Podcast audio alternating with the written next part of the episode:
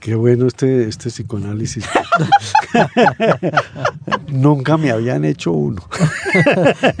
y en vivo no, para no, no, eso, eso no, es un buen razonamiento. Además me llama la atención que haya cogido esa frase, me parece reveladora para mí mismo, pues en el sentido de que yo siempre andaba a dos pies, pues a dos, escribía para mí, escribía poemas, escribía cuentos, escribía relatos.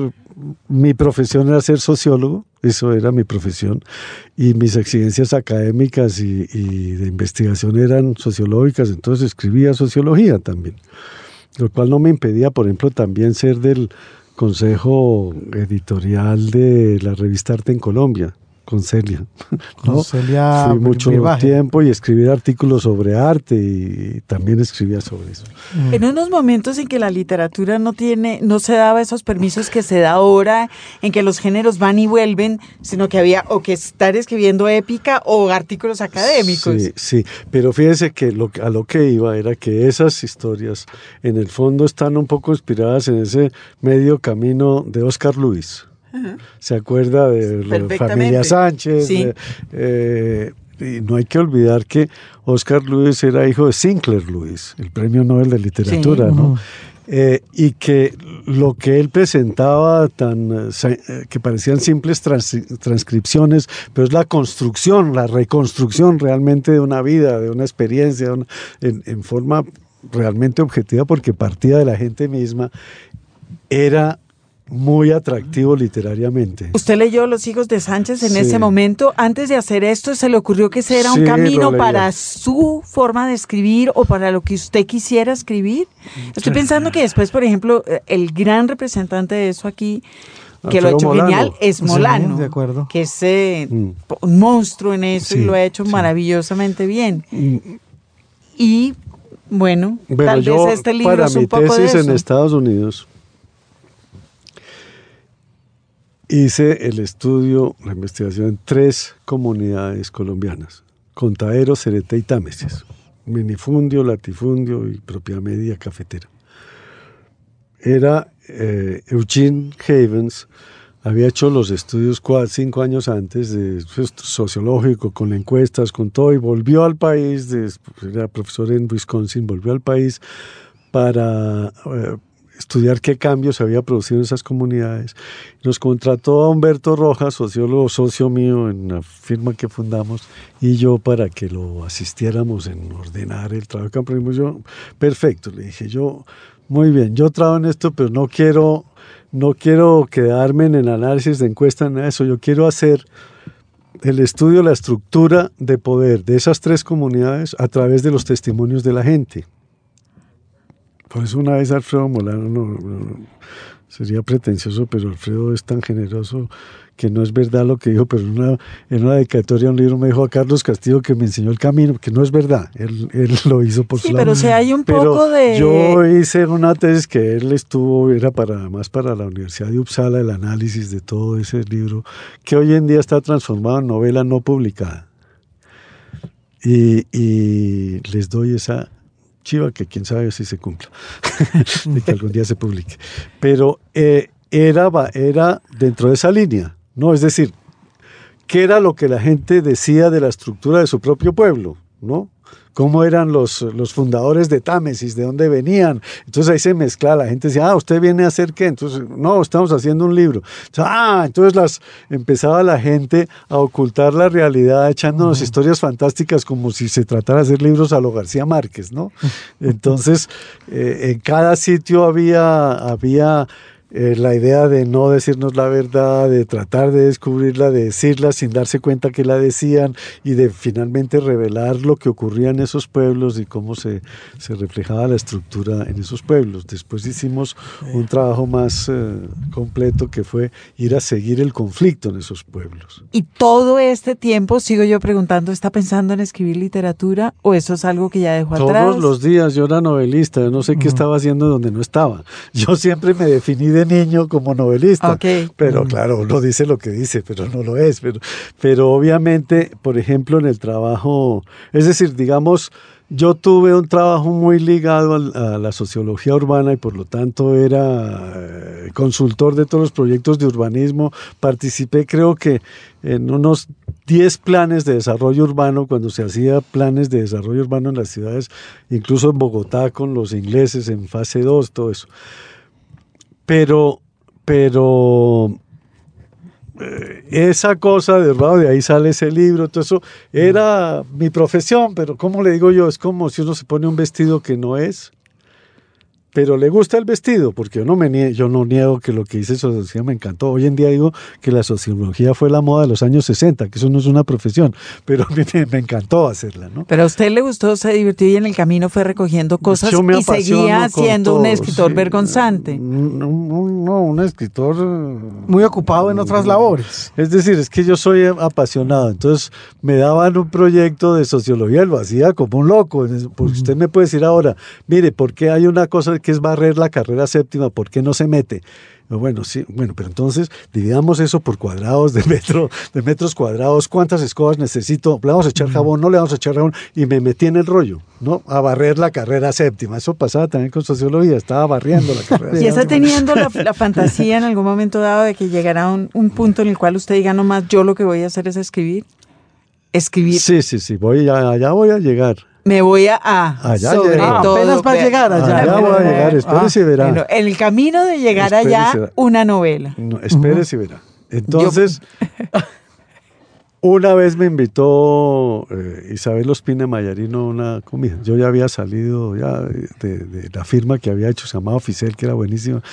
Estaba haciendo consultoría independiente, me llevó una comida donde estaba una señora que hablaba rarísimo, un acento rarísimo, me preguntó algo, nos peleamos, nos discutimos, le dije que ya no tenía ni idea de lo que era el desarrollo urbano, ella me dijo que Me peleé con ella, al día siguiente me llamó, era funcionaria de UNICEF, y me dijo, quiero contratarte para que vayas a Guayaquil a hacer el proyecto. era una yugoslava, Vesna Bosnia, que es de las mujeres más maravillosas que he conocido, un temple, un carácter yugoslava en ese tiempo, ella volvió, dejó un tiempo además UNICEF para irse allá a colaborar con el desarrollo de su propio país gratuitamente. Una mujer de mucho valor. Y ahí entré en UNICEF. Entré para organizar un seminario en Guayaquil, cuyo alcalde era un ex locutor que tenía un programa que se llamaba La calle lo contó. y era de eso demagógico. Andrés, tenemos futuro en la política. Pero total, sí. Y no tomaba sino una cosa rarísima que era eh, licor de menta con ginebra, mezclada mitad y mitad. ¿Ah? Así era. Acabó, acabó preso. Por, por mezclar eso, por el licor, eso, por, la, infamia de mezclar la ginebra con el licor. Una cosa de procesamiento de basuras y todo, acabó preso, pobre hombre. Bueno, mm. en todo caso yo llegué allá para organizar un seminario y acabé 17 años en UNICEF. Muy bien. sí. Porque me apasiono por las cosas. Entonces, eh, desarrollé el proyecto de, de, Guayaquil, de, lo, de las áreas marginales de Guayaquil, y llegué a, con un proyecto a cubrir cerca del 60% del, del, del, tuburio, los suburbios, con programas de salud, de atención al menor, bueno, en fin. Eso fue otra cosa apasionante.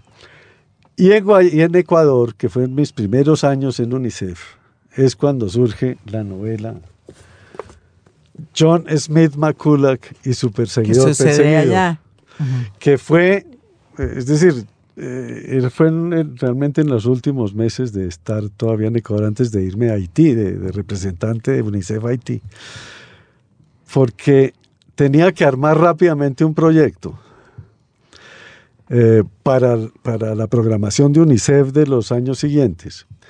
Y nos metimos en una excursión en un río para ir a visitar Esmeraldas y ver qué se podía hacer allá. Y a mí siempre pensé que la literatura y el arte sintetizan la realidad. No, es una expresión, de alguna manera la realidad ya ayuda mucho a concretar las cosas. Iba por el río y yo dije, me dijeron, había una casa rarísima, una construcción de ladrillo en la un río, en el río Limones o algo así. Me dicen, ¿qué es esa? ¿Qué será esa casa? Dije, esa es la casa de John Smith McCulloch. Ah. Pero me salió así de adentro, no sé ni dónde salió John, ni dónde salió Smith, ni dónde se llama McCulloch, por la escritora. Y entonces digo, ¿qué? ¿Cómo así mentiroso? Empecé entonces a inventar, a inventar, a inventar una historia y todos empezaron a como una cosa isabelina a meterse en el cuento de inventar la historia. John Smith ¿Es la primera vez que usted inventado una historia? No, yo inventaba mucha historia, pero, esa se me volvió una obsesión. Sí. Entonces yo tomaba notas y tomaba notas y, cuando llegamos a Guayaquil contaba la historia. John Smith Macula en realidad es un personaje de ficción a mi lucha contra, contra el, el realismo mágico se inventa una historia y esa historia acaba comiéndose al que se la inventó. Esa es la, mm. es decir, que, uno puede inventar, pero al fin la realidad es la realidad. Bueno, o sea que llegó un momento que sí, usted ya dijo, no, entonces tengo que empecé a escribir, no, dele, y notas y notas. Tenía un viaje a Bangladesh, tenía que recibir a Lee Fullman en Guayaquil, Está bien, es una buena razón para suspender la escritura. No, hay, una, hay un personaje ahí que También, Lee Bullman. que Lee Bullman, eh, porque era embajadora de buena voluntad de UNICEF, la llevamos a los programas. Chicanero. Lee Pullman. la llevamos a ver los proyectos de todo y tenía que ir a un seminario a Bangladesh desde Guayaquil. ¿Usted puede creerlo? Me subí en avión y a las, a las 20 y pico de horas estaba yo sentado sin dormir en el, en el eh, seminario hablando, no paré de hablar en todo un día, no sé qué, no, me callaron, pero yo hablaba y no tenía por qué hablar. pero en el avión se me quedaron el, los el cuaderno en el cual tenía escrito todo lo de John Smith Macula. ¡Ah, qué horror! Volví a Guayaquil. Como Rivera. todo, volví a Guayaquil, entonces me, una que trabajaba conmigo le dijo, ay, cuéntele a, a, a Nelsiton, otro que trabajaba allá, a Nelson, cuéntele a Nelsiton eh, lo de John Smith Macula, porque ya había ido conmigo. Y yo dije, bueno, pero con grabadora, narramos todo. Cogí eso y seguía escribiendo notas y notas y notas y notas. En un momento dado fui a Italia, eh, fui, a, Haití, perdón, de cuatro años, después a Italia tres, dos aquí, dos en Italia. Eh, y John Smith McCullough estaba siempre presente con otras novelas, ¿no? pero siempre presente. Los libros. Señal Radio Colombia. Un libro, un autor. Seguimos en esta entrevista en el programa Los Libros a Carlos Castillo Cardona, donde nos está contando qué sucede con su vida literaria y profesional después de haber pasado por la ONU. Entonces, estando en, eh, Italia, el presidente Samper ya había pasado las elecciones, ya lleva un año de gobierno, yo no estuve en las elecciones desafortunadamente. Eh, me dijo, ¿por qué no viene a ser mi consejero de política social? Dije, perfecto, pero me tienen que nacionalizar porque yo soy español. Y, Rodrigo, Rodrigo Pardo me nacionalizó en dos meses, no sé así.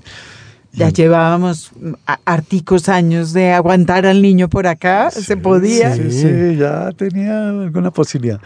Y entonces de regreso de Florencia pasé por Nueva York, a entregar las cosas, no sé qué, y me viene un avión en el cual venía Fernando Botero, que se bajó y se armó el escándalo del, del, proceso 8000 con, la, con eh, esa declaración de Medina, que se llamaba la fiscalía, que se había filtrado, y bueno, todo, y ahí empezaron tres años duros, intensos. Yo, yo estaba en Palacio, inicialmente el, consejero de política social estaba en otro edificio, San Pérez exigió que me pasaran a una oficina al lado de él, yo tenía mi equipo a otro lado, pero yo estaba ahí día y noche. Yo salía de allá a las 2, 3 de la mañana y, fue una experiencia bien interesante.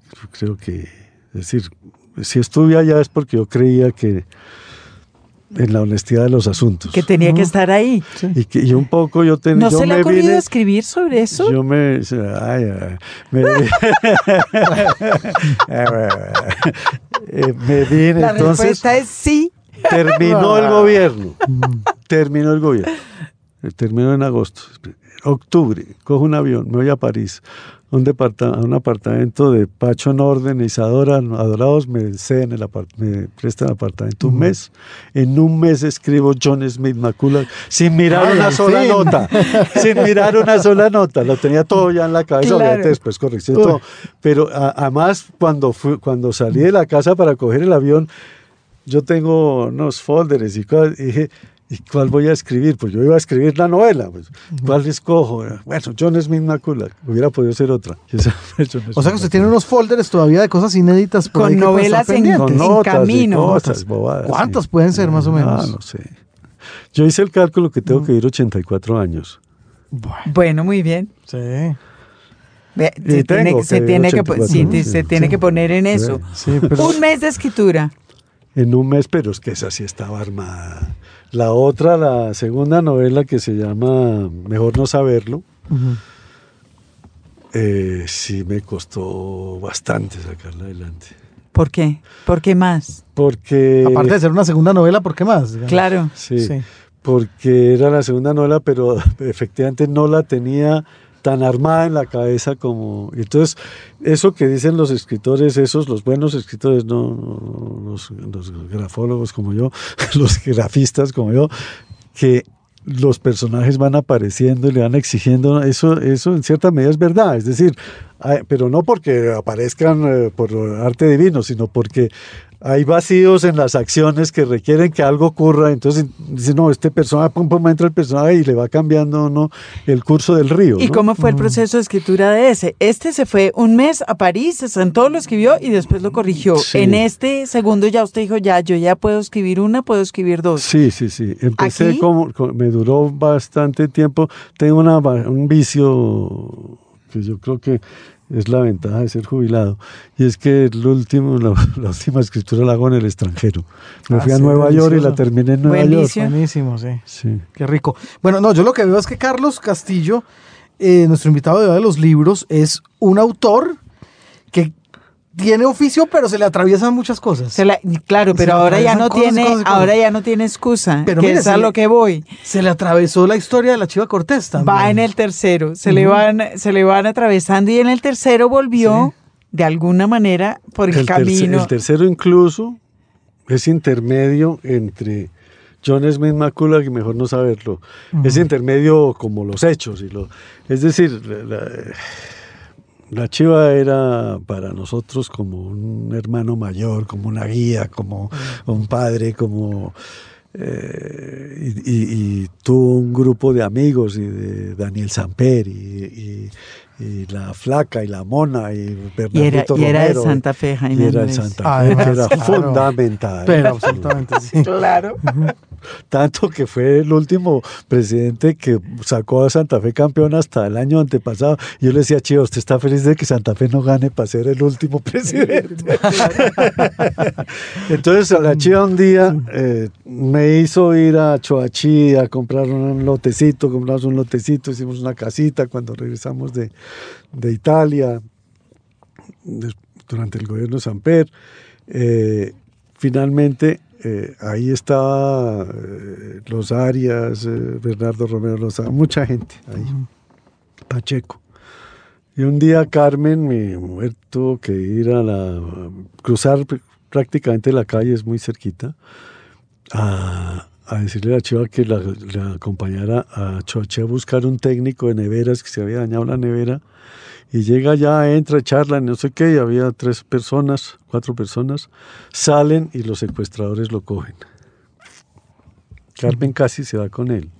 Se fue la flaca, porque tenía miedo, porque uno de los secuestradores jóvenes miraba mucho a una hija de ella que tenía ahí, entonces ella da el paso, dijo yo, y Carmen se puso a pensar dónde andará Lorenzo, dijo, ¿no? Entonces se la ganó la, flaca o la perdió. La maternidad, claro. Sí, claro, pero eh, los dos pensaban maternalmente, ¿no? Sí. Entonces acompaña a la chiva y ahí empieza el relato gracias a la Estela, se llama Estela, la flaca, la flaca porque la chiva le ponía apodos a todo el mundo, ella es más la flaca que otra cosa. Gracias a la flaca tenemos el relato detallado, fresco de todo lo que había ocurrido, porque cuando la chiva llegó empezó a hablar como un descosido. Yo la pube, la pube, me acuerdo. yo le decía a Chiva, eh, desde el primer día me metieron a mí en el comité de familia para negociar el, secuestro.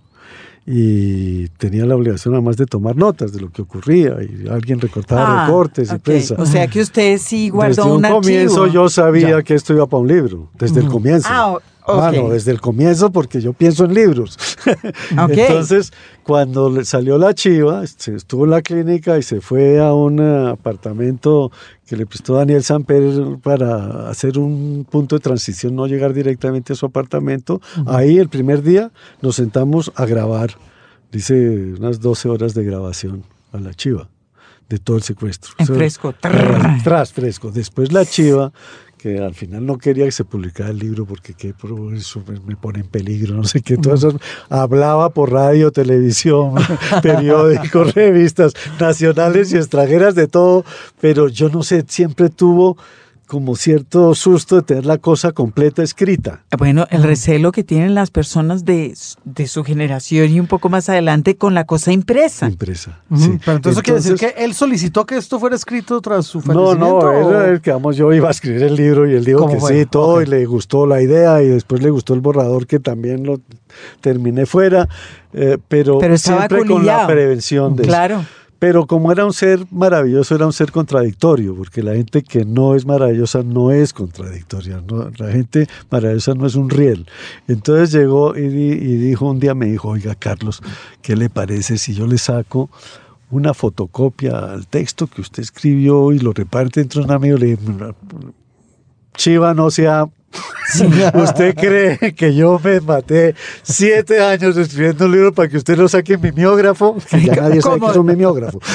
Como, su primera, como su primera publicación. en no, chiva, no, no. Entonces la chiva, como hacía lo que se le daba la gana, cogió mi texto. Yo tengo la sospecha, lo sacó de mi computador, porque yo tenía el computador en la oficina de la chiva. Lo mandó y lo, lo, lo, imprimió. Textual. Eso sí, no me cambió ni una coma y lo mandó empastar. Y hizo, como sé, como seis o siete, yo no estoy muy convencido. Uno de ellos fue a dar a, a las manos de Maye, la hija, pero hizo como seis o siete para sus amigos y llegó el día de mi cumpleaños, hace cuatro años, con el libro empastado, que le había hecho que no lo hiciera, y que decía, este libro no se publicó por terquedad del protagonista. es la primera, en la portada pues, del libro. En ese momento, ese libro que no se publicó por terquedad de la chiva, ¿era este libro? El mismo idéntico, es decir, de ese momento ahora no hay... Muy poca cosa al final, pues de momento dijeron, bueno, lo publicamos, porque es que primero ya la chiva al final de sus días había la opción de sacar el libro por entregas en, en, una cosa de esas de web, una... En una página, sí, en un, blog, No, un, un esos periódicos... Eh, sí, un periódico en red. Sí, me propusieron eso y bueno, chévere, como ah, Balzac, pues delicioso. Sí, como Balzac. Entonces, entonces la chiva dijo, pues sí, saquémoslo, saquémoslo, pero ahí ya se murió y no. Entonces eh, después, pero sí se publica, me dijo Random House. Primero, una editorial le gustó mucho, pero los del comité de mercadeo dijeron que eso no se vendía, porque era un secuestro muy viejo. y, en, cambio, esa lógica. Gabriel Iriarte lo cogió y me dijo, préstelo, esto es mío, ya, y lo sacó. Ah. Perfecto. Eh, y en, su, en su catálogo, en secuestros antiguos. Ahí lo puede buscar usted en la librería más cercana, va y busca la sección de secuestros antiguos. Ahí, está. Yo no sé por qué ese libro, pues, eh, mm. es decir, me ha gustado, me dicen, ¿por qué sacó el libro? Yo, primero, porque lo escribí. Mm, mm, eso no lo dijo. lo pienso, pero no lo digo. Primero, porque Guillermo Cortés era un personaje excepcional, extraordinario. Y en este relato se muestra cómo era, un tipo de valor, de, descarado, de contradictorio, enfrentado, todo. Segundo, porque mucha gente que estuvo involucrada ahí, el libro tiene voces de todos los lados, eh, incorpora voces de todas partes, sufrieron mucho con la cosa y es como un reconocimiento de lo que hicieron. Tercero, porque es una historia colombiana que creo que tiene que conocerse, es decir, eh, sería el colmo que todo eso que, ocurrió en un momento dado de, la historia colombiana, donde aparece lo que ocurría en el país, lo que ocurría dentro del gobierno, no publicarlo teniéndolo publicado. Y, y lo último, es que la chiva lo primero que dijo al salir dijo, en este país lo que hace falta es un traductor. ¿No? Ahí lo, ahí. lo tiene usted. Sí, hay que unir, hay que, hay que, alguien que diga a la guerrilla qué ocurre, o a las fuerzas rebeldes, al gobierno no sé qué, a la sociedad, que explique, porque no es que él hubiera estado con grandes jefes, pero allá adentro se dio cuenta cómo es la realidad colombiana, que él ya conocía, pero ese aspecto de la realidad colombiana. Entonces, en ese sentido, yo creo que hay algo, yo digo que, que, porque él me decía, sí, pero los héroes y no sé qué del libro y los villanos, decía, sí, ahí hay villanos y héroes, pero es que lo importante es que nadie es totalmente bueno, ni nadie es totalmente malo y que para poder reunirse a resolver un problema hay que coger lo bueno las partes y que se entiendan y conocer al contrario. Y este libro trata de que la gente que negocia conozca al contrario de primera mano. Antes de terminar esta sección, sí quiero hacer una pregunta en relación con el libro, que además de ser la crónica del secuestro, de, de, un secuestro, del secuestro de la chiva y de un secuestro que pudo haber sido el de muchas personas, es un libro muy crítico del proceso de paz de Pastrana. Mm. ¿Eso fue algo que salió con la historia o fue algo que usted discutió? Vivimos. Algo que vivimos, porque, porque mire, Además, hoy en día me preguntan proceso de paz de Pastrana, digo que ahí no había proceso de paz, había una, un escenario para echar discursos y rollos y venir el, director de, la Bolsa de Nueva York y, presentarlo allá y abrazarse con la gente y todo. Ahí no había realmente negociación, había presentación de problemas. ¿Y usted cree que esa experiencia pueda ser útil ahora, en estos momentos en los cuales estamos todos encaramados? Pues el saber que no era un proceso de paz es interesante, es útil. Pero además lo que ocurrió fue que en el, en el intento de, buscar que el gobierno se movilizara para ayudar a liberar a, a Guillermo Cortés, que finalmente tenían la zona de extensión y eran sus interlocutores allá. Ya bajaba el señor Camilo X todos los días a, Camilo Gómez a hablar con ellos y volver. Le pedimos, por favor, trate de sacar a la chiva. La chiva, pues es decir, no es un tipo rico, es un tipo... Entonces, eh, nosotros, a nosotros nos pareció, tuvimos la sensación y todavía la siento, que el gobierno no hizo lo que tenía que hacer por miedo a no disgustarse con la guerrilla. Sí, lo, dice. Usted lo dice en tantas palabras en, el, en el libro.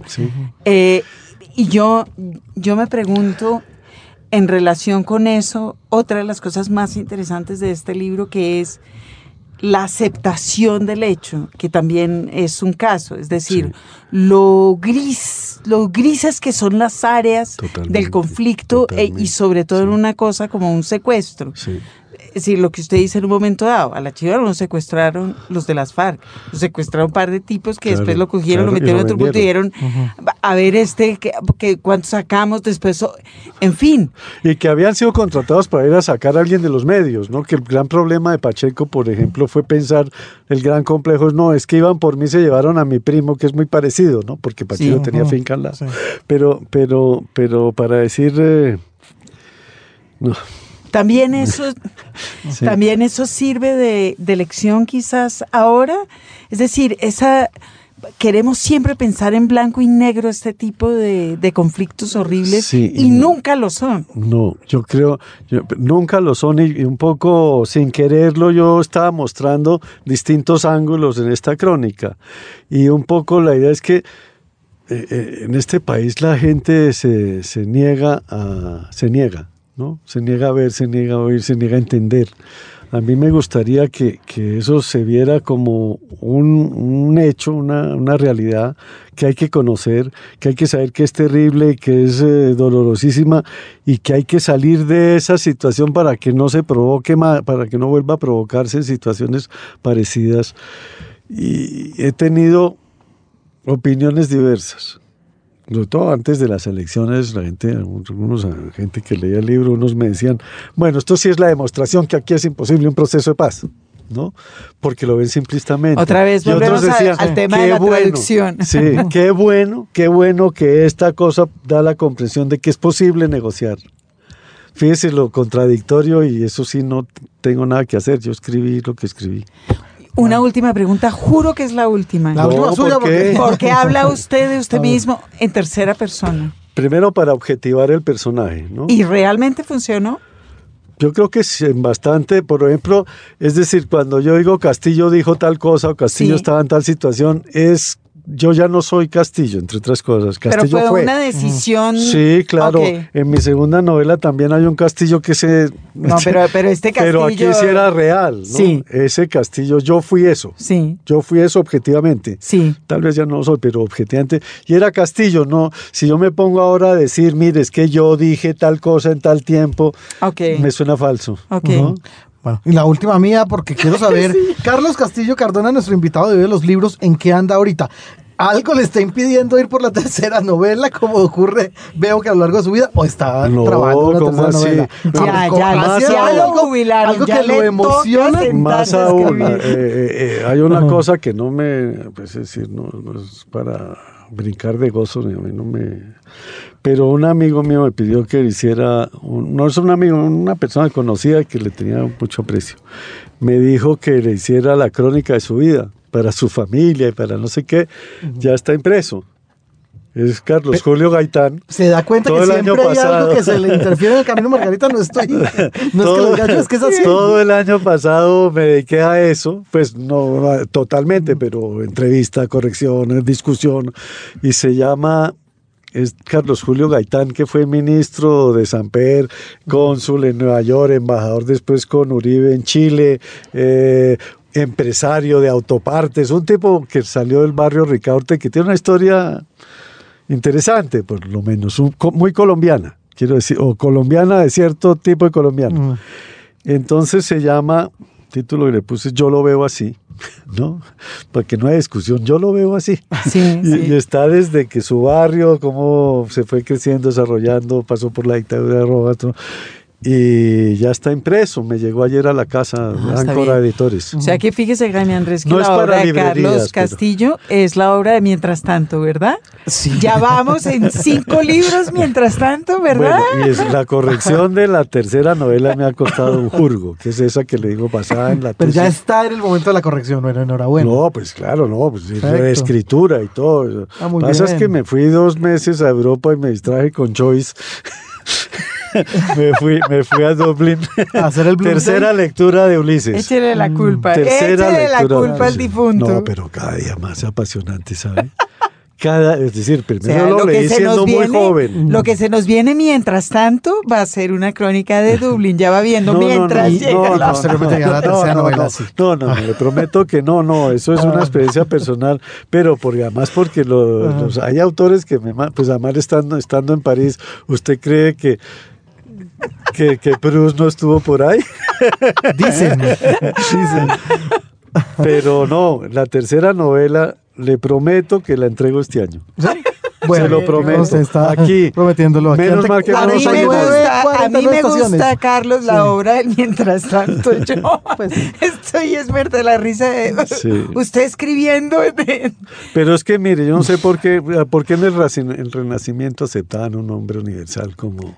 Claro, Claro, no, la, la pregunta es, no- ¿usted por qué no yo, ahora? Yo soy un hombre universal, pero mediocre. Esa es la diferencia. Es que uno, como nos dijo Pero es- Ricardo Silva aquí, la, la cosa es que uno puede decir que es escritor el día que entiende que uno no tiene que ser buen escritor. Sí, ah, no, claro, eso sí, Ah, ya lo he bien. sabido. Bueno, Entre pero otras está cosas, mire bien. el reloj que tengo, A ver. que no puede ser filmado porque esto es de radio. Esto es de radio. Ah, pero tenemos le cuenta de podemos- Twitter. Le podemos poner una foto. Oiga, qué belleza, mire, es una Lo, com- pluma. lo compré Una vez en el aeropuerto de Barcelona y dije, yo no lo uso hasta que no se publique una novela mía. Y efectivamente. El minutero y el segundero son los dos, las dos partes. eh, la, Eh, Ahí está sí, bien. Una to- pluma. el que tomaremos marca una- la hora es un estilógrafo el que marca los minutos es una pluma. Le de tomaremos una, belleza, foto. Y se va para Twitter. claro. Repetiremos la promesa y mientras tanto le podemos decir a Carlos Castillo que nos gustan sus cosas del mientras tanto mucho. Muchas gracias. Esta es una joya de señal memoria. El programa de Viva Voz de la Radiodifusora Nacional de Colombia presentó obras de la literatura hispanoamericana en la viva voz de sus autores. Uno de sus capítulos estuvo dedicado al escritor guatemalteco Augusto Monterroso, autor de relatos breves cargados de humor e ironía, En un lejano país existió hace muchos años una oveja negra. Fue fusilada. Un siglo después, el rebaño arrepentido le levantó una estatua ecuestre que quedó muy bien en el parque. Así, en lo sucesivo, cada vez que aparecían ovejas negras, eran rápidamente pasadas por las armas para que las futuras generaciones de ovejas comunes y corrientes pudieran ejercitarse también en la escultura.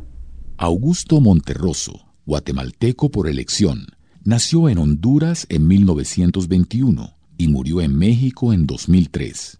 Su obra literaria le valió, entre otros, el Premio Príncipe de Asturias de las Letras en el año 2000. Es autor del célebre cuento El dinosaurio, quizás el más breve de la literatura hispanoamericana. Les presentamos otro de sus cuentos, leído por él y tomado del capítulo de viva voz dedicado a su obra. Tirada en el campo estaba desde hacía tiempo una flauta que ya nadie tocaba, hasta que un día un burro que paseaba por allí resopló fuerte sobre ella, haciéndola producir el sonido más dulce de su vida, es decir, de la vida del burro y de la flauta. Incapaces de comprender lo que había pasado, pues la racionalidad no era su fuerte y ambos creían en la racionalidad, se separaron presurosos, avergonzados de lo mejor que el uno y el otro habían hecho durante su triste existencia. Esta es una joya de señal memoria. Los libros. Señal Radio Colombia. En lista de espera. Bueno, yo le quiero decir a nuestro invitado de hoy, Carlos Castillo Cardona, que el cuestionario de preguntas breves de Margarita Valencia no, no es lo que, no es la, la cosa espantosa. Que se relaje, relájese. Sí, no, no, no, porque lo noto tenso. No, yo, yo no te, te tengo favor que me pregunte. No, a ver, va a ver cómo nos, cómo nos divertimos. Sobre todo soy yo más quien se divierte en este cuestionario porque como siempre lo estoy mirando de afuera, entonces me divierto cantidades. Ahí está. Bueno, Margarita, proceda. Procedo. Carlos, ¿todavía le gusta leer? Pues sí, no solo me gusta, sino que es la tortura diaria. ¿Por qué la tortura diaria? Porque siempre pienso que yo escribo peor. ¿Lee así? ¿Lee, ya está leyendo como escritor todo el tiempo?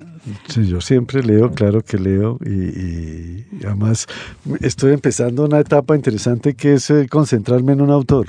y- Ok. Y, no reciente. Por ejemplo, como decía ahora fuera en, en off, Sí. eh, Joyce. Joyce.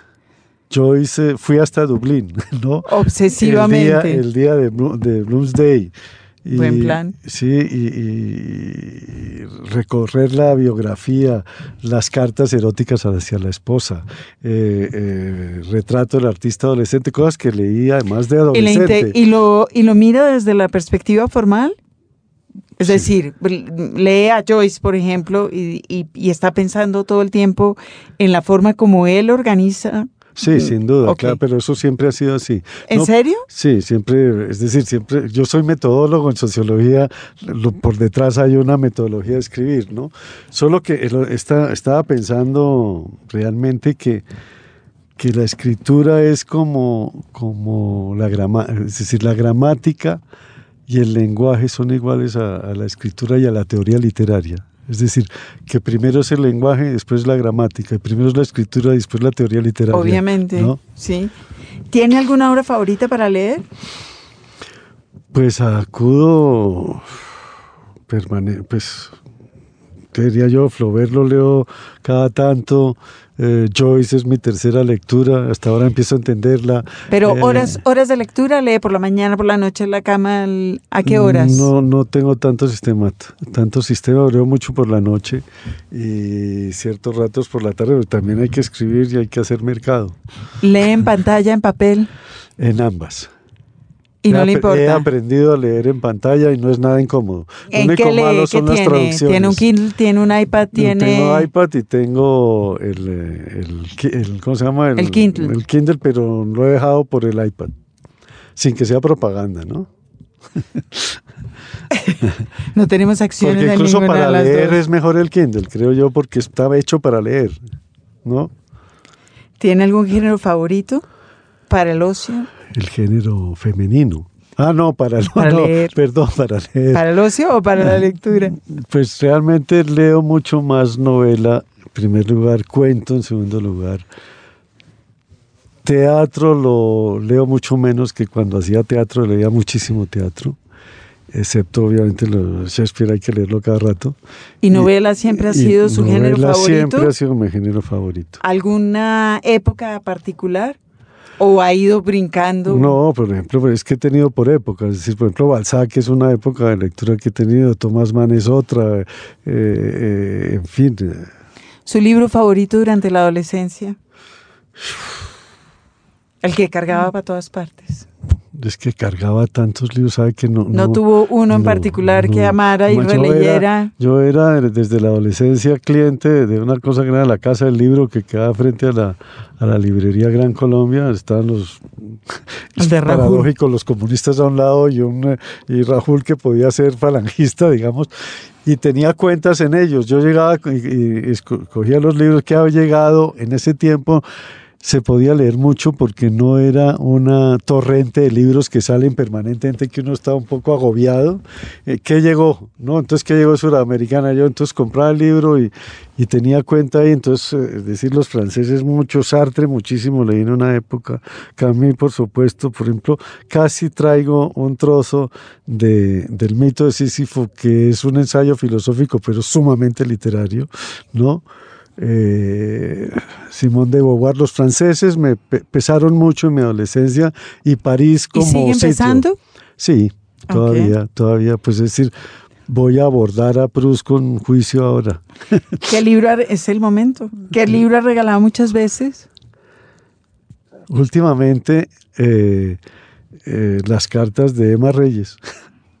Lo recuerdo ahorita porque me, es un libro que tiene una importancia para mí una frescura en esta edad tardía que tengo. Emma Reyes es una cosa muy fresca y muy vital y muy bella y muy dolorosa, ¿no? Fue un golpe maravilloso sí. ese, ese libro. Eh, ¿Qué libro no regalaría nunca?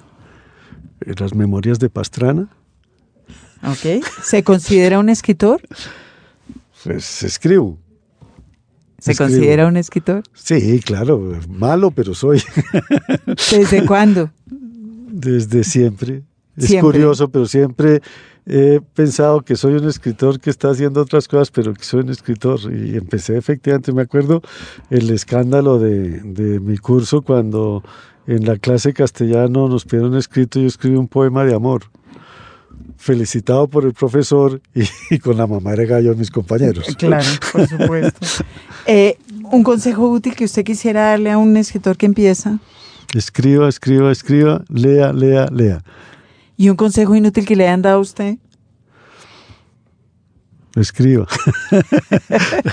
Hace mucho tiempo la gente decía, usted, usted, ¿por qué no escribe esto? ¿Por qué no escribe? Y yo no puedo escribir lo que me dicen que escriba, yo tengo que escribir lo que yo quiero escribir. Que yo quiero escribir. Por ejemplo, columnas, la cantidad de, como escribo columnas también, la cantidad de gente que, que, que tiene, tiene ideas. ideas de columna. ¿Escribe en computador a mano? Una computadora, fanático del computador, eh, desde que el computador apareció, soy un fanático de la tecnología. Mi primera, es decir, de los primeros en usar máquinas de escribir eléctrica, los primeros en esa cosa que escribía en papel térmico, una cosa rarísima, duró muy poco y el computador. Sí. Eh, toma notas en cuaderno, ya eso lo sabemos porque sabemos que también los deja botados en los aviones. Oiga, ¿qué se hizo el mío? ¿Sigue tomando notas? Sí, claro. ¿Todo el tiempo? Todo el tiempo. A mano lleva una libretica entre el... Sí, pero ahora las notas son mucho más breves, ¿no? Son frases que después tengo que, que elaborar el computador, pero siempre una, una de estas molesquinas. Una molesquín y toma notas de cosas que lo agreden en la calle, de cosas que se le ocurren. No, no, no, no hay cuadernos suficientes para escribir con lo, agreden a uno en la calle. lo vienen agrediendo. Pues, el tránsito. Cuando, yo digo lo que lo agreden es, son cosas que le llaman a uno no, la atención. Ya lo, ya lo entendí, pero aproveché sí, para echar la cuña. Para echar la vaina, sí. Uno debería tener eh, un... Eh, una grabadora entre el carro claro e ir eh, sí. tomando notas. ¿Cuál era el que escribía, hombre? Eh, que escribía el, el, The Naked Breakfast, ¿cómo se llama? El, eh, Burroughs. Burroughs. Eh, escribía así, con frases que encontraba en la calle sueltas y las unía. y, y, hay tanto para, para hacer así. La gente dice cosas maravillosas sin darse cuenta, ¿no? Por ejemplo. Sí. ¿Lee mientras escribe? Sí, claro poco menos, pero no, pero es decir, es muy difícil de hacer eso porque leo todos los días y escribo todos los días. ¿no? ¿Lee lo que pasa en es que relación con lo que está escribiendo? No, no, ya cuando me cuando ya estoy en, eh, cuando ya estoy sentado escribiendo de corrido, ya tengo todas las notas y toda la investigación hecha, ¿no? no y trato más bien de leer cosas que no me distraigan, como banalidades. Me gustaría a veces leer a Corín Tellado, pero creo que ya no se consigue.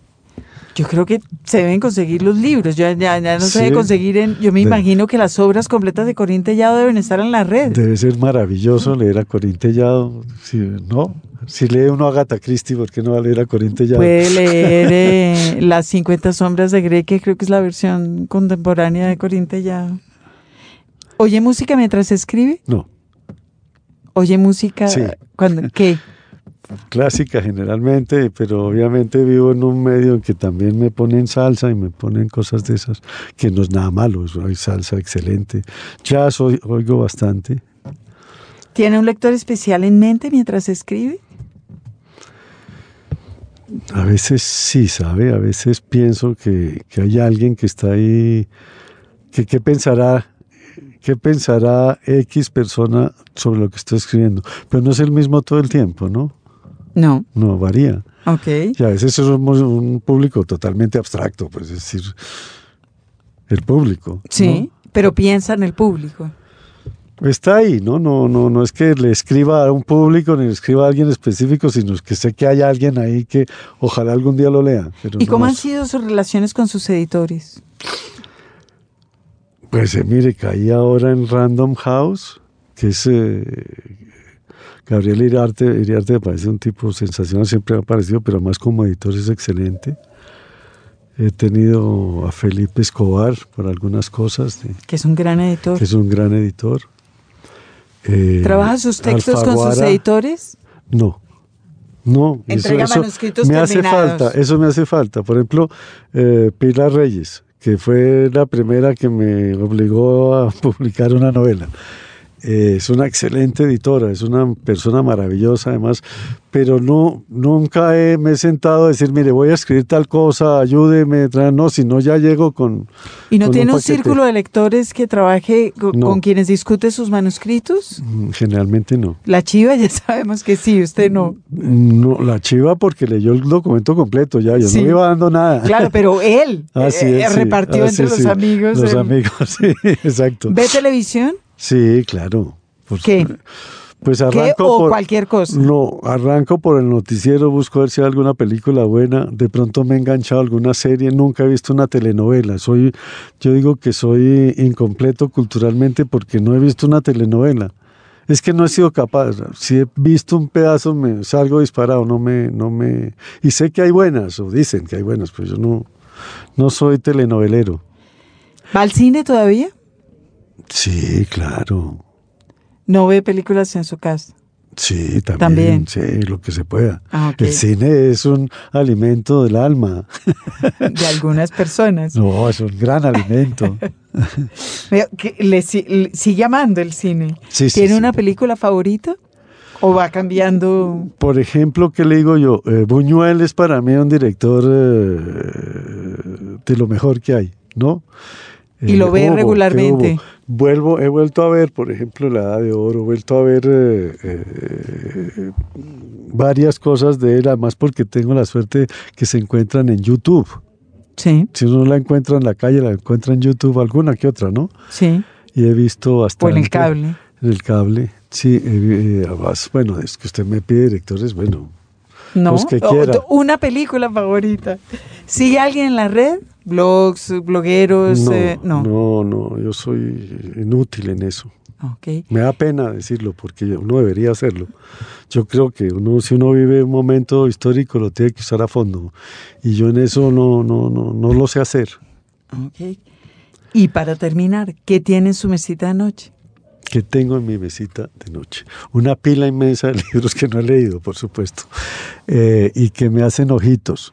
Pero como ¿Y lo hacen sentir culpable? Bueno, no, además lo que es, uno compra mucho más de lo que es capaz de leer, entonces uno dice, bueno, ¿cuántos ¿Cuántos siglos necesito para leer todo lo que tengo? Es una cosa angustiosa. Ya sabemos que hasta los 87 para escribir todo lo que tiene que escribir. 84 no se me pase. le doy dos años más para que lea. Es una angustia terrible, es una angustia terrible, terrible. ¿Qué tiene su mesita de noche que esté leyendo? A Ulises. Ahorita estoy leyendo Ulises. ¿En qué edición?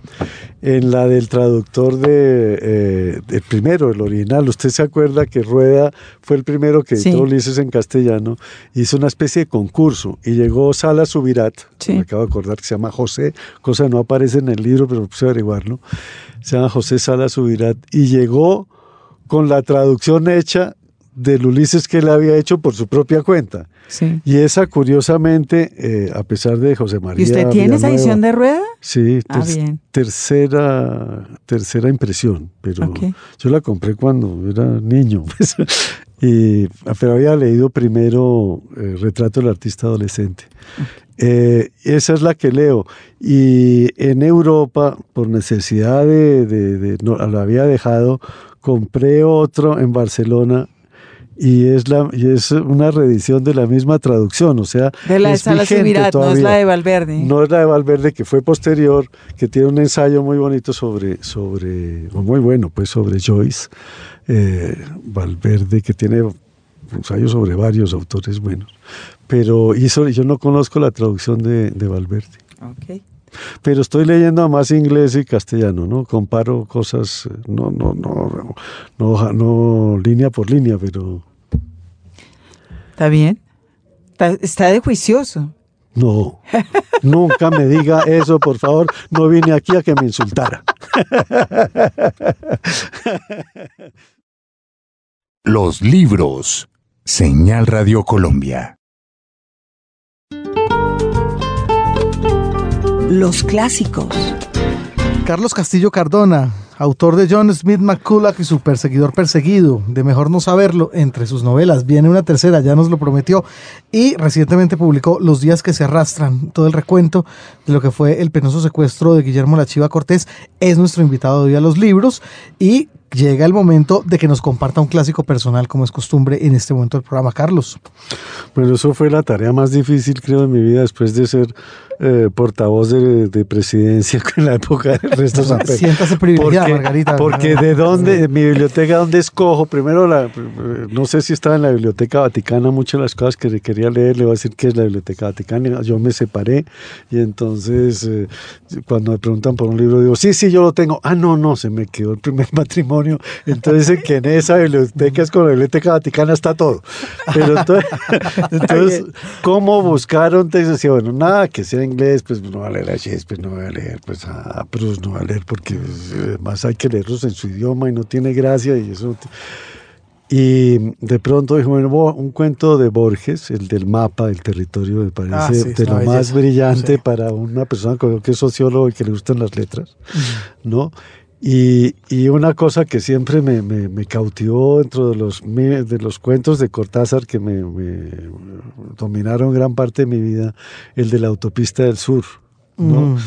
Además porque el es un gran trancón en Bogotá en pleno. Sí, no, ya es como hay una construcción de, de, una sociedad en esa en esa espera a la ah, autopista del sur, a la, eh, es un cuento maravilloso. Es maravilloso donde lo, empieza ya la gente al comienzo son personas que estaban en un carro, al final ya son los carros, ¿no? Es decir, ya es el Peugeot, ya es el 404, sé qué.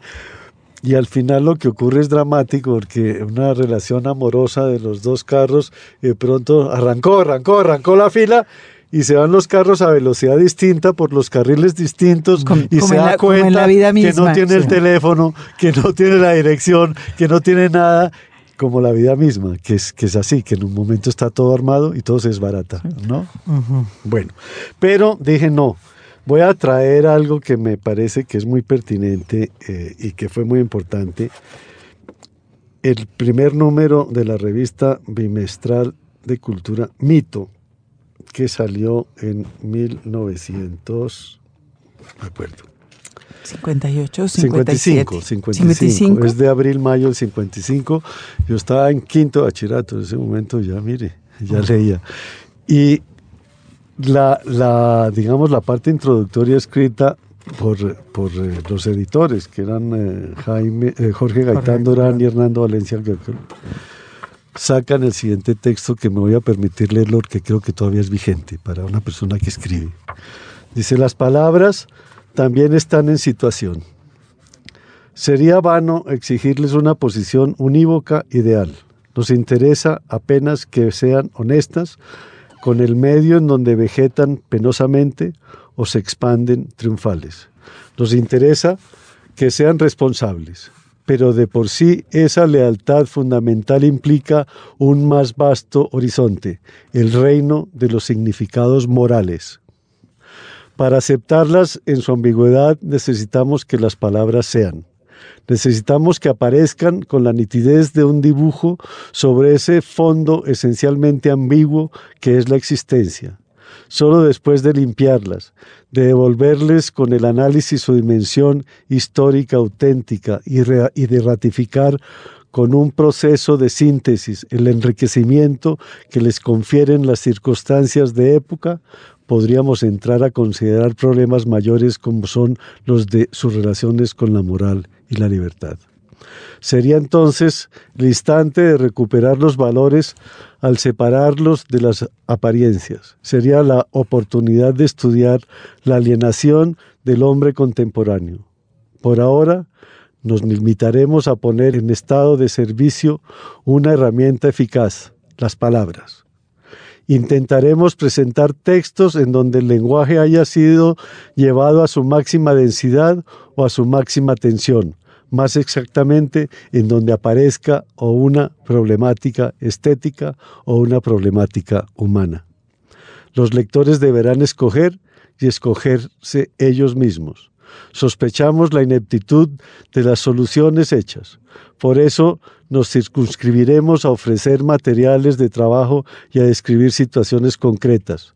Si nuestro método parece a algunos indirecto y hasta insidioso, les aseguramos desde ahora que solo aceptamos el mito en su plenitud para mejor demistificarlo y más fácilmente torcerle el cuello. Este plan de acción implica, desde luego, ciertos supuestos básicos. Rechazamos todo dogmatismo, todo sectarismo, todo sistema de prejuicios. Nuestra única intransigencia consistirá en no aceptar nada que atente contra la condición humana. No es anticonformista el que reniega de todo, sino el que se niega a interrumpir su diálogo con el hombre. Pretendemos hablar y discutir con gentes de todas las opiniones y de todas las creencias. Esta será nuestra libertad. Yo creo que eso le ha sentido a ser escritor.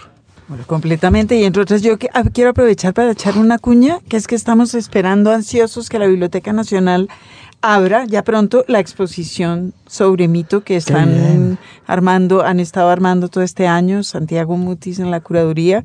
Eh, o sea que está, es un, es un buen abrebocas.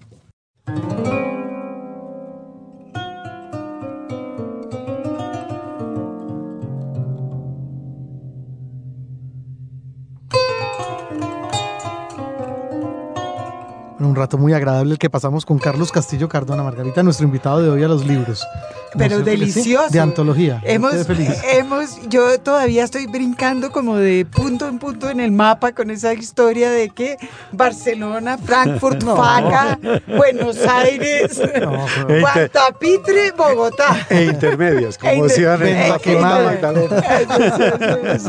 Carlos, muchas gracias por estar con nosotros. al revés, yo, es decir, como les decía, eso de que lo dejen a uno hablar es una maravilla. Uno nunca le dicen ahí, cuénteme algo, no, nunca. Entonces, que lo pongan a uno aquí con dos amigos, dos personas que uno quiere, que ha querido, pues a Margarita la conozco mucho mm. antes que usted, mm. eh, etcétera, etcétera, etcétera, etcétera, como dicen ahora. La he logrado capturar en este programa. pues ha sido para mí un placer y les agradezco muchísimo. No, el placer Gracias. fue absolutamente nuestro y seguramente de los oyentes. James González en Control Master, Margarita Valencia. Ay, me Andrés. Buen día. James, gracias. Muchas gracias.